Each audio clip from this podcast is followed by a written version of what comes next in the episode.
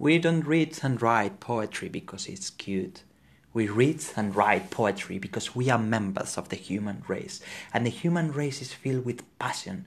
And medicine, law, business, engineering, these are noble pursuits and necessary to sustain life. But poetry, beauty, romance, love, these are what we are staying alive for. To quote from Whitman, O me, O life, of the question of this recurring, of the elder strains of faithless, of cities filled with the foolish, what could aim this, O me, O life?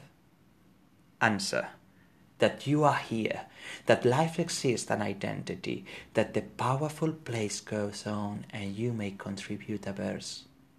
That the powerful place goes on and you may contribute a verse. What will your verse be?